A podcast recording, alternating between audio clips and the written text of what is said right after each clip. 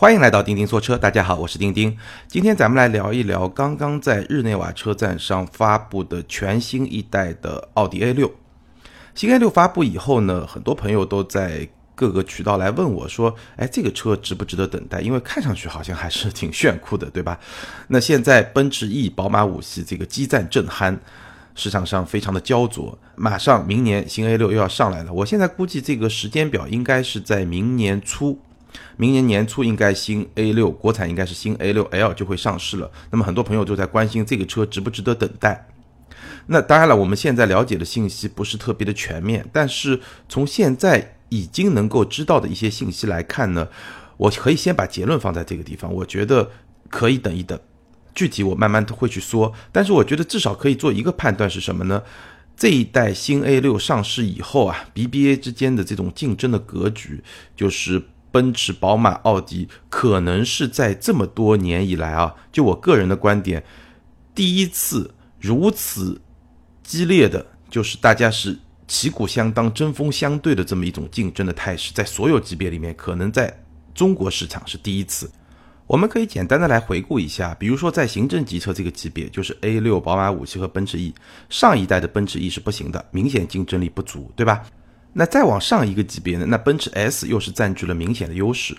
那在另一个竞争非常激烈的细分市场，中型的 SUV，最初是 Q5 占据了一个明显的优势，因为最早国产嘛。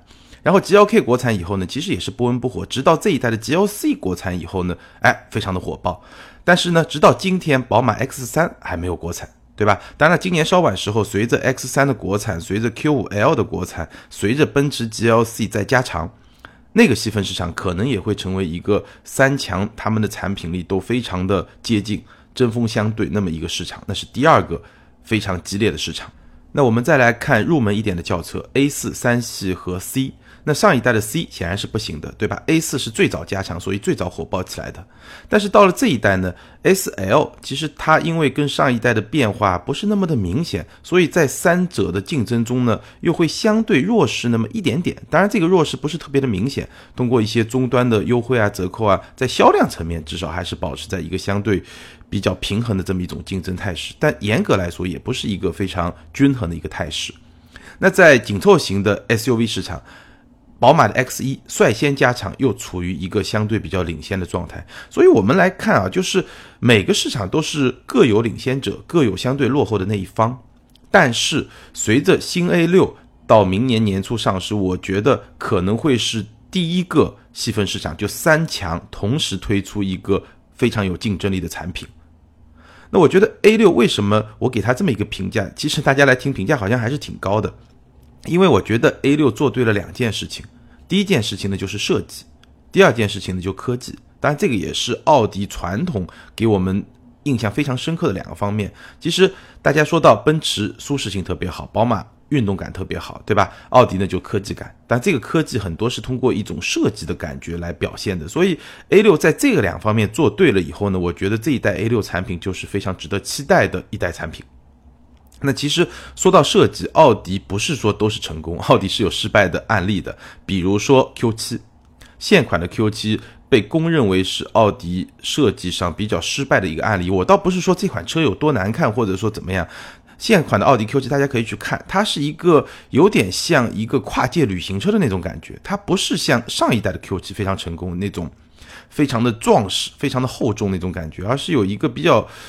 修长这么一个身形，那这个身形本身我其实觉得不难看，真的，尤其对我这么一个大家知道喜欢旅行车的这么一个人来说，其实觉得不难看。但是呢，市场表现不好，直接的结果是什么？就是奥迪的设计总监直接就走人了，对吧？那后来呢，就去了比亚迪当设计总监。其实艾格还是一个非常有才华的设计师。我们现在看到比亚迪的整体的这种设计的提升非常非常的明显，但是其实。在汽车设计师这个圈子里面，也是一个竞争非常残酷的这么一个圈子。你一款车设计的不好，尤其是像 Q7 这种重量级的车型，一款车设计的不好，然后市场表现不好，可能你就是要去承担一个相应的代价。所以大家真的真的都挺不容易的。好，接下来我们来聊 A6。首先，设计这个东西啊，本身不是特别好聊，因为每个人有自己的看法，大家的审美的观点也都不太一样。但是呢，我觉得看到了日内瓦车展上全球首发的 A 六之后呢，我觉得有几点可以跟大家去交流。第一点呢，我看到这辆车的第一感觉啊，其实和现款的变化并不大，就你会感觉上好像无论是侧面的这种比例关系啊，车顶的这种线条的基本的走向啊，包括车头这种大嘴的设计啊，好像跟现款变化不大，但是呢，你又能够很明显的感觉到好像，哎，不太一样，就就是你感觉上变化不大，但是呢不太一样，就是。有点像什么？打个比方，好像你看到了两兄弟，这两兄弟呢还不是孪生兄弟，但是呢长得挺像的，但是呢又有点不一样，大概是这么一种感觉。那你仔细去看呢，有一些明显不一样的地方是什么地方呢？首先它的大嘴啊，就它的前进气格栅更宽了，然后你会感觉到它的车灯呢更加的锐利了，然后你去看车侧线条的话，其实更加的丰富了。比如说它那条腰线啊，跟 A 八是一样的，就是它腰线被分成三段。车头一段，车尾一段，然后中间一段是往下沉一点，是这么一种跟前款不太一样的设计。那么和 A 八相比呢，其实感觉是有点类似的，就是它明显是一个套娃的设计，但是呢，在某一些设计的细节上又是有比较明显的区别，所以你感觉上好像是个小 A 八，但看一看呢，哦哦，还是个 A 六，就那么一种感觉。比如说有一些比较明显的地方，你可以去看最明显、最明显的地方什么呢？就是没有贯穿式的尾灯。A 八和 A 七采用的都是贯穿式的尾灯，而 A 六呢，中间只是一个镀铬装饰条，把尾灯两个灯串联起来了。那我想这个设计呢，奥迪其实是用了新的，或者你可以说它是有一点心机的，就是说它其实不是想让 A 六和 A 八太像，就是说 A 八开在路上还是需要有它基本的识别度，你不能说我开个 A 六就感觉上跟 A 八完全一样，这个不行，还是要有点不一样。我觉得是有个心机在里面的。然后呢？你去看大嘴的大小，其实也是不太一样的。A 八最大，然后 A 七呢非常的宽，但是相对会比较窄。然后 A 六呢正好是介于两者之间。包括车灯的形式，其实 A 六跟 A 八也是不太一样的。当然了，车灯的形式呢，现在的奥迪大概会分成几种不同的方式。比如说 A 六、A 八这种主流的行政级商务车，它会是一种什么样的感觉呢？就是一条主线。一条线，然后呢，加几条短的线作为一个装饰。当然了，A 八的这几条短线啊，会更加的丰富，就形式会更加的复杂。A 六呢，相对更简单一点。然后 A 七这种运动型的车呢，它会是一排的短线，然后呢围成一个梯形，大概是这么一个造型。其实区别还是挺明显的。你看多了以后呢，其实你会发现，哎，这种细节的差别还是比较明显的。所以它 A 六跟 A 八的设计呢，和 A 六跟上一代 A 六设计呢，给我的感觉其实有点像，就是你会觉得套娃也好，或者说跟上一代变化不是特别大也好，它大体是相似的。但是呢，在一些细节的方面，在一些具体再细看，就第一眼你觉得像，第二眼你觉得哎，还是有很多挺不一样的地方，大概是这么一个感觉。那整体而言呢，其实我觉得新的 A 六，我看到这个车各个角度、各个角度的图片以后呢，我其实感觉上还是。让人感觉上特别精神，然后呢，会比现款的车型更加运动，这么一种感觉。然后呢，有一种现代感，就是它的很多线条啊，包括对车身宽度的这种营造。其实这个车的尺寸跟上一代的标轴版的 A 六相比，变化很小，大概长了那么几毫米吧，好像。然后宽可能宽了一公分，然后高呢也高了几毫米，就其实差别是非常非常小的。但是给你的感觉呢，好像是更加的宽。就有那种宽体的效果，然后呢更加的精神，然后呢腰线对吧？三段式的腰线会给人营造出一种特别紧凑、特别运动的这么一种感觉。整体上来说，我觉得这个设计是比较成功的。外观，当然待会儿我会说内饰可能就更加的成功。如果要我来打分的话呢？奥迪新 A 六的外观，我觉得可以打八十分。但我会比较好奇的一点是什么呢？就是它的长轴版的设计会是一种什么样的感觉？因为我刚刚说了，标轴版 A 六给我的感觉跟现款的 A 六相比，它明显会让人感觉上更加精神，然后呢更加动感，然后呢更加有宽体的效果，同时呢也会更加紧凑。但是呢 A 六 L 我们知道进入国内以后，它一定会有 L，这个 L 呢基本上就是十公分左右的这么一个长度，所以它整体的这种感觉会不会？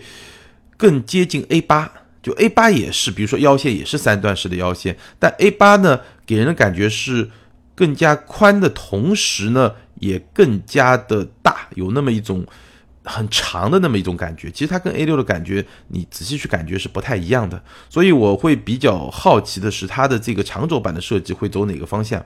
是会更加像一个 A 八，还是说跟标轴版的 A 六一样，会有那种更加运动的那种感觉？这个是值得去观察的。然后呢，其实奥迪这一代的设计啊，也是玩了那么一个套路，就先出 A 八、A 七，然后再 A 六这么走。其实曾经为什么我们说奔驰看 S 级，宝马看三系，奥迪看 A 六，其实有很复杂的原因。那其中有一个原因是，奥迪曾经它的很多设计的元素是在 A 六上先出现的，比如说大嘴的这个设计，最早是在 A 六上先出现的。但是现在呢，奥迪也学会套路了，对吧？一定要先 A 八、A 七，然后呢再 A 六，这样呢让大家觉得这个 A 六的档次就会更高。A 八呢可以给整个品牌去做一个背书，这个是一个非常聪明的一个想法。好，接下来我们来说内饰。我刚刚也说了，如果说奥迪 A 六的外观设计是成功的话，那内饰设计就是非常成功。我刚刚给外观打八十分，我觉得内饰设计可以打九十分。可能也是很多朋友对这款车特别感兴趣的非常重要的一个点。那我们说豪华品牌都豪华，对吧？奔驰也豪华，宝马也豪华，奥迪也豪华。但是豪华和豪华其实是有不同的这种体验的。就比如说奔驰 S E C 这一代产品，它的豪华给人的感觉是一种比较优雅的那种豪华。那奥迪啊，无论是 A 八还是 A 六，给人的感觉就完全不一样。我们来说豪华感是怎么营造出来的？我觉得基本上是几个方面，几个主要的方面。第一，首先是设计，对吧？从设计来营造一种豪华感。比如说奔驰，我刚才说的，它这一代的产品的设计非常明显的是使用了大量的弧线和圆形。你可以去感受它的车内啊，大量的弧线，然后圆形，比如说空调出风口啊，对吧？很多的这种形式给你感觉是那种比较优雅的这么一种豪华感。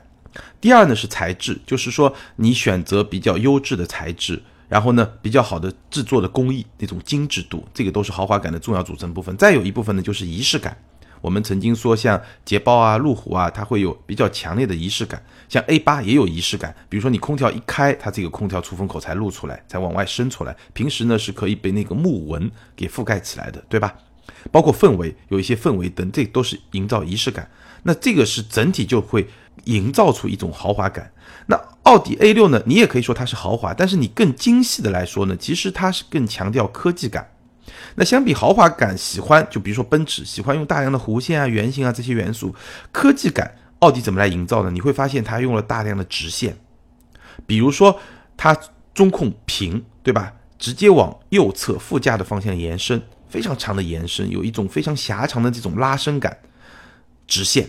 直线的这种感觉会让大家觉得更加的现代。你去看建筑也是这样的，对吧？很多现代风格的建筑，大量的直线，非常简洁的这种线条。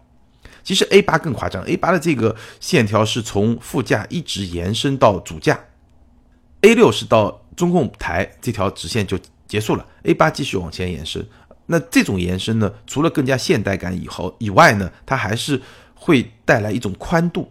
对吧？A 八的这种感觉就更加的明显，但 A 六其实也是通过这种直线来营造一种科技感，所以 A 六营造豪华感的这种方式跟奔驰是很不一样的，而且它跟奔驰是走到了两个非常不一样的方向，它是靠营造一种强烈的科技感，当然同时你会发现 A 六的这种材质的选择、制造工艺啊，包括仪式感啊，其实都不差，包括氛围啊，其实都不差，它是。把这种科技感和一种精致的感觉融合在一块儿，所以我觉得 A 六的内饰设计为什么我给它打九十分？我觉得它非常聪明，就是奔驰是这么一个道路。OK，你在那方面已经做到极致了，我不跟你玩，我不走你那条路，那条路我玩不过你，我走另外一条路，我保持我奥迪品牌常有的那种精致的感觉，同时呢，我从设计上完全跟你分道扬镳，我不玩你那一套，哎，我重新玩我自己那一套。那这样的话呢，其实。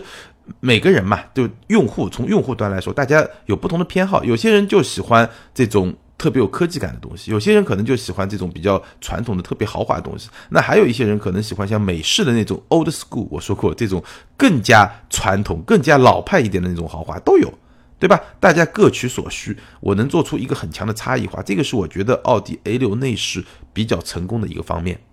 也就是说，它内饰还是通过。设计营造出了科技感，这一点很重要。因为我刚才说了，奥迪它如果说在这个级别市场里面要跟宝马、奔驰去竞争的话，它一定得把自己的那张牌，就是科技牌打足。那科技很大程度上通过设计来营造的。而且我待会儿会说下去，我会强调，其实科技，奥迪说主打科技，你说真的有多少科技领先对手吗？没有，有，但这个有可能不是因为你是奥迪所以你领先，可能更多是因为 OK 你比别人晚发了两年三年，所以有些地方你肯定会比别人更加领先，这个很正常。对吧？这个是时间带来的价值，而不是品牌带来的价值。那从奥迪品牌上来说，奥迪的所谓的科技品牌的价值，其实我觉得更多是体现在设计这个层面。就我在设计的指导方向上，我让它更加去呈现这种科技感。所以，奥迪的科技更多是通过设计来呈现的。技术那些层面，我们待会儿去说。但那个东西其实不是特别有品牌特质的东西。那从设计的角度来说，我觉得内饰。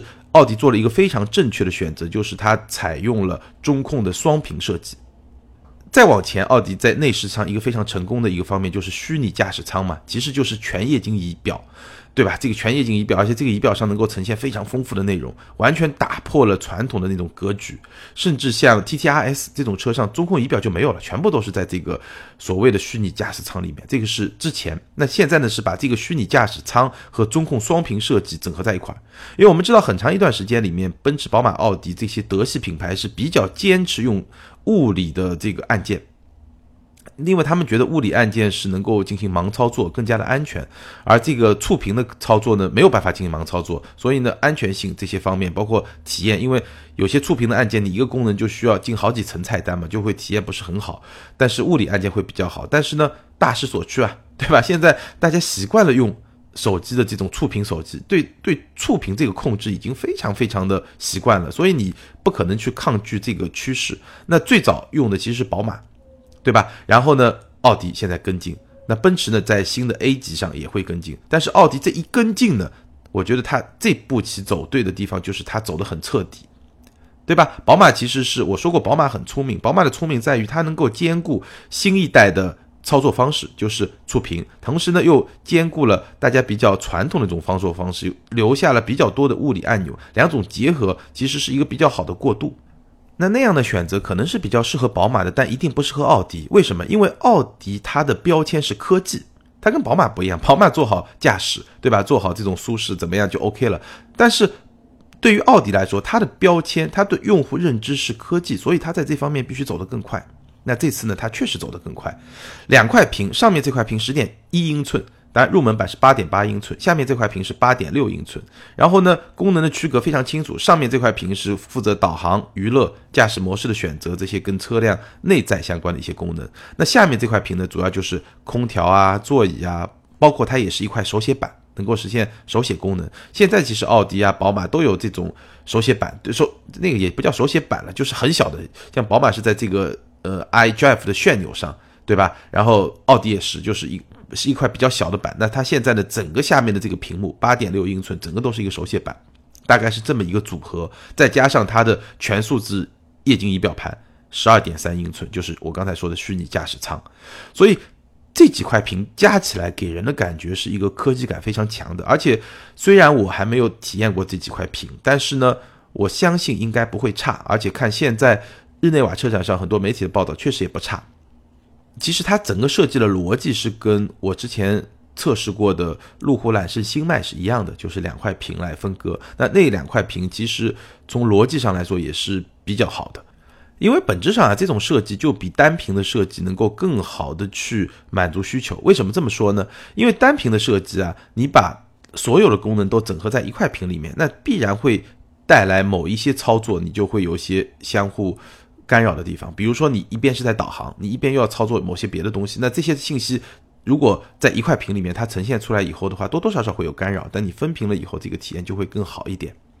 还包括这个整个驾驶舱内的这个航空器式的这个换挡杆，对吧？这个科技感非常的强。但是有一点不太确定呢，就是原来是 MMI 嘛，那现在就变成了 MMI Touch，对对吧？MMI Touch，反正我看很多评论。整体的这个体验还是相当的不错的，但是呢，到底怎么样呢？可能我们还是要拿到实车进行测试以后，才能给大家一个结论。那关于触控屏这件事情呢，我的观点是这样的：首先，我们知道不同的用户他有不同的偏好，这个不用去说。但是大势所趋呢，一定是往触控屏的方向去走，这是第一条。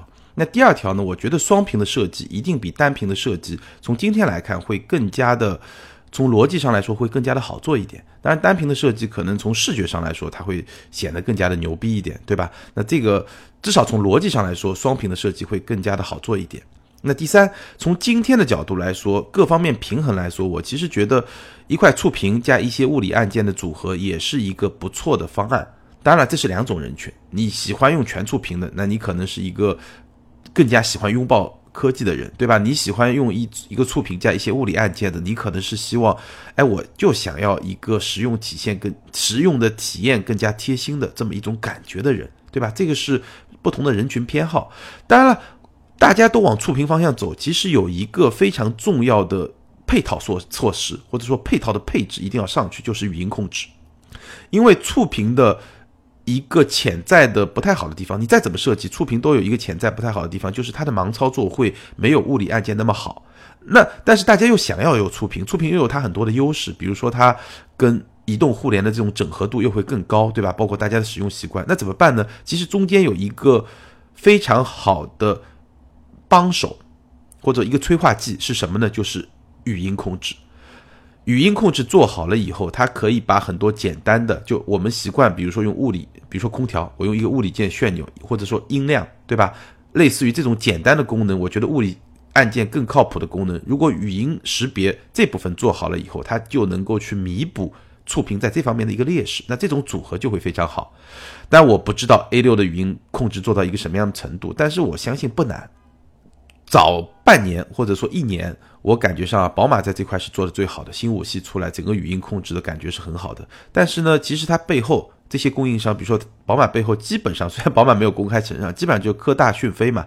那这个科大讯飞现在也慢慢的会成为，包括很多自主品牌，像吉利啊，对吧？很多品牌的背后的这个供应商，所以我相信这个所谓的自然语言识别，很快很快，它就不会再成为任何一个品牌的一个。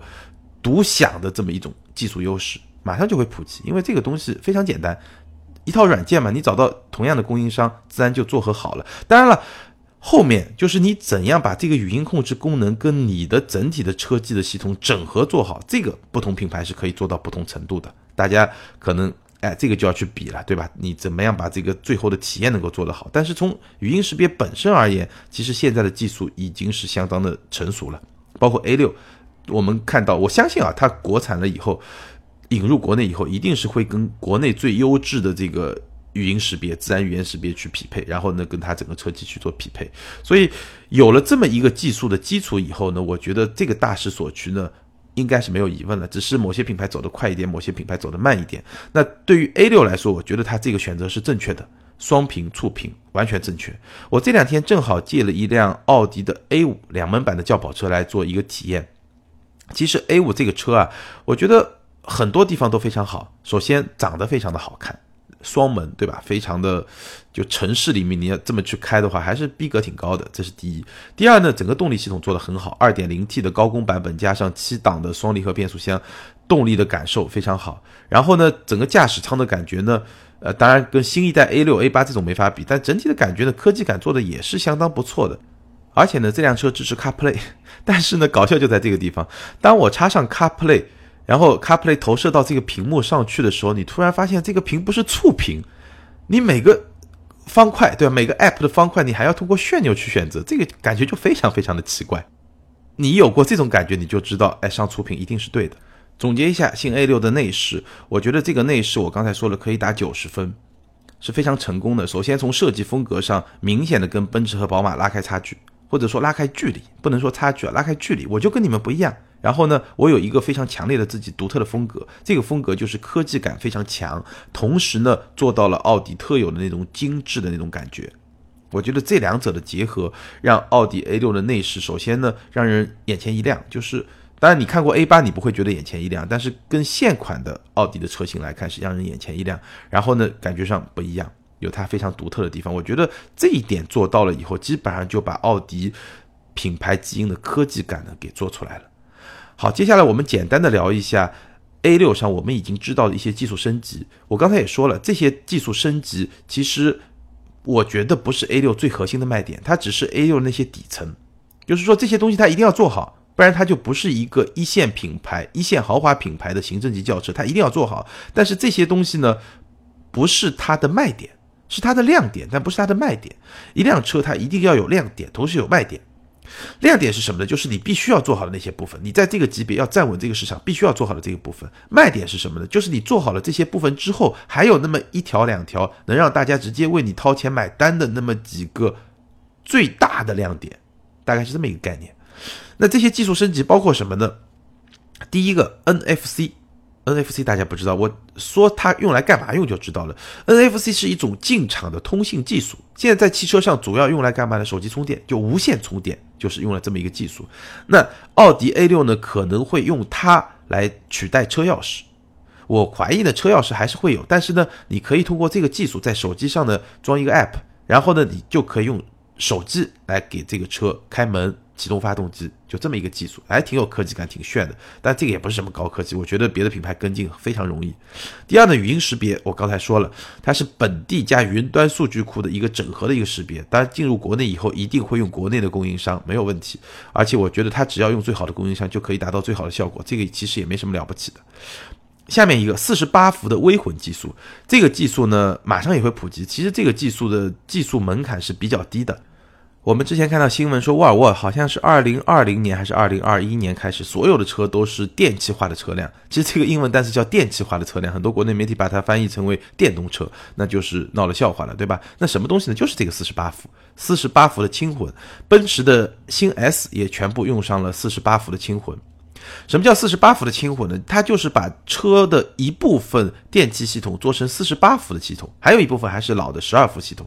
以前我们的车全部是十二伏系统，它现在呢把一部分做成四十八伏系统，然后呢做一个启动和发电的一体机，就把启动机和发电机作为一体。这样好处是什么呢？它能进行制动能量的回收。而且呢，它在很多时候呢，能够直接把发动机关掉。比如说，它在五十到一百六十公里每小时这个时速下，能够把发动机直接关掉，实现一个滑行的这么一个功能。滑行制动能量回收，然后呢，它能够支撑一些更加先进的电子系统，包括辅助驾驶啊，包括车辆的这种安全啊、主动安全啊这些系统。因为它的电压更高嘛，所以它能支持一些更加先进的这么一些系统。百公里油耗呢，也能降低。零点七升，包括后轮转向也可以通过这个四十八伏系统来支持。其实也不是特别新的东西了，我们在很多车上都已经看到，包括凯迪拉克的 CT 六啊，包括 A 八啊，很很多车上都已经有了，包括宝马的五系啊。后轮转向就是说我允许后轮大概 A 六上是能转五度，那这个时候呢，当你在低速的时候呢，它其实后轮跟前轮的转向角度是相反的，这样你的转弯半径，你掉头啊，这个半径就会变小。那在高速或者说跑山，对吧？比较高速的时候呢？后轮的角度跟前轮角度是一致的，这样呢，你整个车辆转弯的过程中呢，就会更加的稳定。这其实也不是什么先进的技术，然后呢，可能会有一些辅助驾驶的这些功能，这个其实也不是特别的先进了，就很先进，但是不是特别的独特，应该这么说啊。比如说，你可以通过手机 app，然后实现纵向或者横向车位的自动泊车。然后在两百公里每小时以下的这个车速下都能实现车道的保持和跟车，这个其实宝马五系已经都有了，对吧？而且呢，它还推出了三个驾驶辅助套件，包括停车套件、城市驾驶套件、长途旅行套件，就是我刚才说的功能。如果你把这三个套件全部选装呢，有多达三十九种驾驶辅助功能。其实这些东西啊，我觉得确实很先进，但是呢，也没有什么。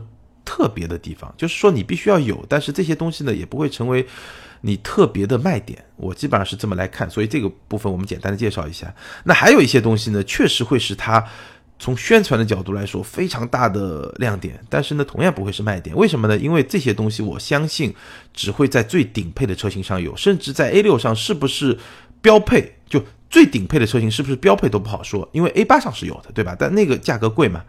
比如说什么呢？比如说，大家一直在说的 L 三级别的自动驾驶，就三级自动驾驶。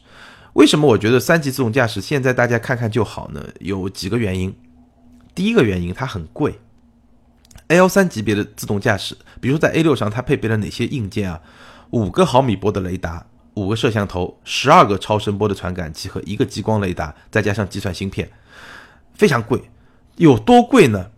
一个激光雷达，因为我有一个。供应商的朋友就是给自动辅助驾驶系统做供应商的朋友，一个激光雷达供应商给整车厂的供应价格是在八千到一万美元，然后计算芯片是一万美元出头，所以这套东西光是车头，因为激光雷达在车头嘛，光是车头这一块价值就是七到八万人民币，整套系统基本上就在十五到十六万人民币，这个还是供应商给整车的整车厂的价格，你想一想啊，对吧？供应商给整车厂这套系统的价格就是十五到十六万人民币，那它得多贵啊？我觉得 A 六是不太用得起的，A 八是可以用，A 六是不太用得起的，而且呢，其实。大家想一想，如果你这个车要是追个尾的话，其实代价还是挺大的。所以这个功能呢，我觉得看看就好，至少在 A 六这个产品上看看就好。这是第一。那第二呢？其实三级自动驾驶啊，在 A 八上也是没有开通的，因为中国市场上现在法律它不允许你三级自动驾驶。三级自动驾驶是奥迪上是六十公里每小时以下它可以实现自动驾驶，但是法律法规是不允许的，而且它。体验和安全性到底如何？我觉得也是需要等待时间去考验的。当然，对于奥迪来说，这个功能推出以后，对它科技这个品牌基因的背书是非常有价值的。但是从实用的角度来说，我觉得大家看看就好。还有一个黑科技呢，是所谓的 AI 主动式底盘。那其实最核心两个功能，第一个就是它能够监控道路前方的状况，通过一个摄像头监控道路前方的状况，然后呢，提前对底盘和悬架做出调教，这个其实奔驰和宝马也都有，对吧？还有一个呢，就是它在侧面碰撞发生时，能够在非常短的时间内将碰撞侧提升八厘米，这样呢能够实现更好的安全。那这两个功能，前面一个功能呢，奔驰、宝马都有，但是呢也是装配在 S 和七系上，而且还不是全系标配。所以呢，我相信，那当然这套东西 A 八上也有，对吧？但是呢，我相信到了 A 六上呢，大家也就看看就好。可能是一个选配，而且也不便宜，甚至呢，可能就压根儿你选都选不上。所以这样的黑科技啊，我觉得主要是来给品牌做背书的。当然，对于实用而言呢，我相信很多打算明年买 A 六 L 的或者在观望的一些消费者，这些功能其实跟你没有什么太大的关系。那下面这一部分倒是有点关系，但是呢，信息不是很充分，而且我觉得也不是这款车的重点，基本上是属于 A 六它必须要做好，但是呢，做好了也未必是一个。很重要，或者说会成为消费者买它的决策性的因素，就是它的机械部分。A 六呢会有四种悬架系统，包括传统的悬架和比传统悬架稍微低一点的运动悬架，再高级一点的就是带自适应阻尼调节的运动悬架，最后最高级呢是带自适应阻尼调节的空气悬架。那我相信这四个悬架呢可能会分别匹配到不同的车型上，可能引进中国也不会四个都来，这个到时候再看。然后呢，A 六上会有两套四驱系统，哎，这个可以值得说一说啊。一套呢是我们非常熟悉的采用托森差速器的一个机械式的系统，另外一套呢是多片式离合器的系统。那网络上很多朋友呢会用前一套系统来喷后一套系统，对吧？觉得托森差速器就是比别的多片式离合器要牛逼、要高级。但是呢，现在 A 六上两套系统都会有，当然我们现在还不知道引进国内的会是哪一套系统，但是呢，两套都会有。那其实呢？两套系统吧各有各的好处。传统的 Quattro 在比较深度越野的条件下呢，它的可靠性会更好，也不太容易过热。但是呢，多片式离合器结构呢，它会更加的省油，它会更加的轻，而且呢，它的反应也会更加的快。它其实是更加适合在公路上使用。一个非常有趣的案例是现款的奥迪 A4 Allroad。欧若的车型肯定比普通的轿车会更加强调一定的 off road 的那种能力嘛，它叫 Allroad 嘛。A4 O Road 用的就是多片式离合器结构的这么一个四驱系统，而不是传统的托森差速器的这么一个四驱系统。所以奥迪相信这种车型上足够用了。然后新 A6 的动力系统呢，到国内市场呢，应该就是 2.0T 加 3.0T，没有什么意外。当然这个 3.0T 比较特别啊，因为我们知道。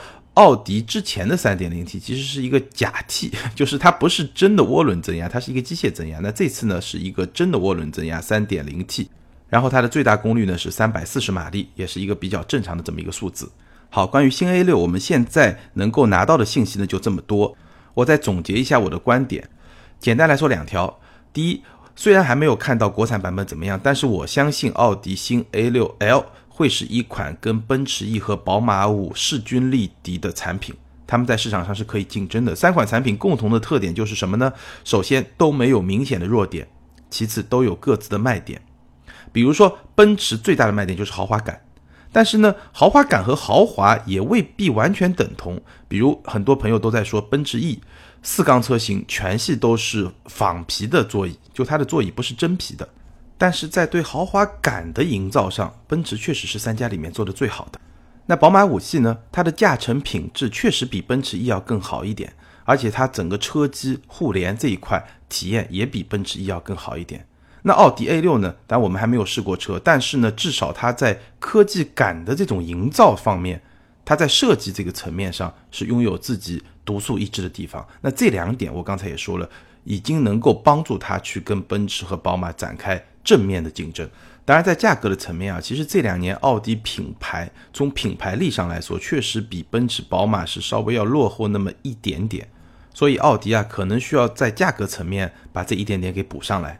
当然，奥迪有一个好处呢，等它新上市的时候，明年初，毕竟它是一款新车。我刚才说，某些技术上的优势其实是时间的优势，而不是品牌本身的优势。但是无论如何，这个时间的优势确实也凝固在这个产品上啊，比如说四十八伏系统。比如说这么双屏的设计，对吧？很多东西确实从产品本身来说，确实也是凝聚在这个产品本身的这个产品力上。所以呢，这个也是奥迪会有的一点点小优势。所以明年这个级别的竞争啊，会非常的激烈。那这就引出了我的第二个观点，就是一个购买时机的问题。如果说你今年或者明年想花那么四五十万买一辆行政级的轿车，那我觉得明年的年中。就你大概还要等一年多吧，如果你不是很急的话，可能是一个比较好的去入手的那么一个时机，因为随着新 A6L 的上市，然后呢，它初期最早那三个月产能爬坡期过去以后呢，我相信整个这个级别的市场，它的价格会到一个比较合适的一个程度，因为竞争越来越激烈嘛，这个时候产品都是新的，三家都是新的，但是呢，奔驰上了两年多，宝马上了一年多，奥迪新上，这个时间点，我觉得可能。不管你是想选 A 六，还是想选五系，还是想选 E 级，都会拿到一个相对比较合适的这么一个价。这一点也供有这么一个购车打算的听友们来参考。好，今天关于奥迪新 A 六，咱们就聊到这儿。接下来进入听友互动时间。听友地瓜小霸王问，他说想请问一七款的 A 四 Allroad 这车怎么样？经销商的展车和试乘试驾车可以买吗？A 四 Allroad 和三三零 i 对比怎么样？现在奥迪的调教是不是都变成直道狂、弯道王了？经销商的试乘试驾车能不能买呢？我觉得还是看车况。一般来说，经销商的试乘试驾车呢，即使给客户去试乘试驾，这个。车况应该不会有什么太大的影响，因为我们知道 4S 店的这种试乘试驾都很简单，但是呢也有风险，就是有些销售啊，就看你这个 4S 店管理是不是规范，因为有些销售可能这个车会用起来用的比较狠，不是自己的车嘛，所以呢还是要看车况。那奥迪的 A4 Allroad 和宝马的330来比的话，我觉得 A4 Allroad 的优势在于它的风格和实用性。首先，Allroad 这种车的风格，我相信喜欢旅行车的人，他对这种车有情有独钟，对吧？显得你。个人的这种品味跟别人不太一样。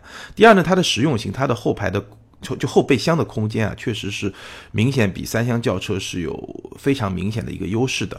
那而且现在的终端折扣呢，可能也还不错，对吧？这个是 S O Road。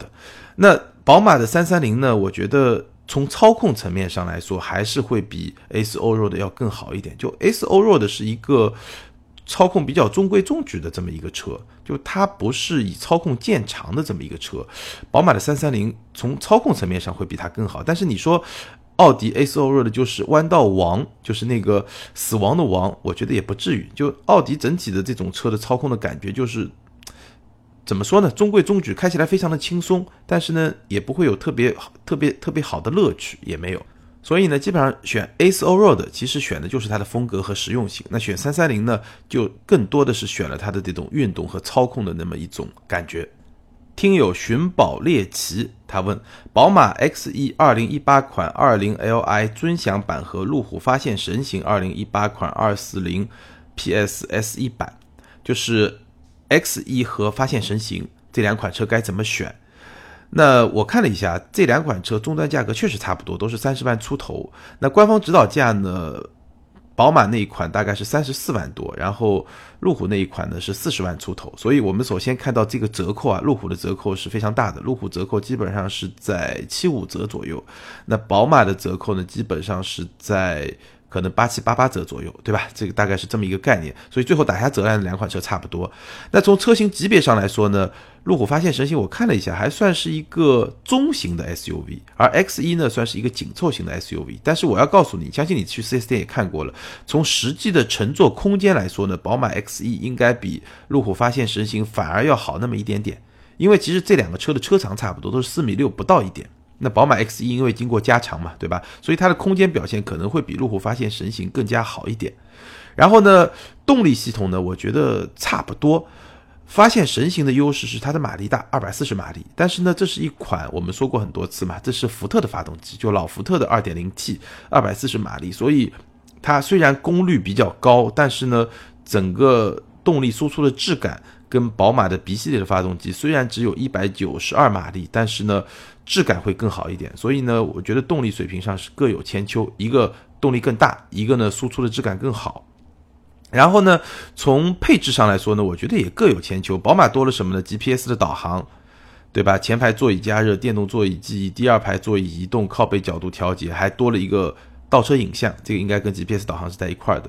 路虎呢是一个八点五英寸的屏，宝马是一个呃，路虎是一个八英寸的屏，宝马是一个六点五英寸的屏。路虎还多了方向盘的换挡、定速巡航、自动泊车、车道偏离预警、主动刹车，就是主动安全这方面的稍微会好一点。所以呢，怎么说呢？我觉得几个核心的方面，空间宝马会略微占一点点优势，然后呢，动力系统各有千秋，然后呢，这个配置呢也是各有千秋。所以整体来看，我觉得宝马是一个更加平衡的选择。但是呢，路虎也有它的优势。首先，它的折扣更大，对吧？你三十万买辆路虎，这个逼格品牌能够带给你的这种心理感受，确实也还是相当不错的。那基本的实用性呢，也能够保障。所以关键看你更在乎哪一点了。好，今天就聊到这儿。欢迎这两位听友把你的联系方式后台私信给我，我会送你一份小礼物。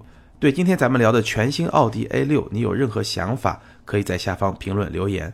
那也欢迎你把我们的节目呢分享给你身边可能对这个级别的车感兴趣，想要在这两年购车的朋友。也欢迎关注我们的微信订阅号“钉钉说车”，我们的图文和视频内容呢会在那边首发。如果你有跟选车、购车相关的问题呢，也可以在微信后台提问，或者加入我们的微信车友群。最后呢，做个广告，钉钉的团队呢，最近也希望能够扩充下队伍。有兴趣的朋友呢，可以点击我们微信订阅号“钉钉说车”右下方的按钮，有一个按钮叫“我们”，你一点以后呢，会跳出来几个按钮，你再点击其中最下面的按钮叫“联系我们”，然后你就可以看一看，看看是不是有机会来跟我们合作。好，感谢大家的支持，今天就聊到这儿，咱们下周接着聊，拜拜。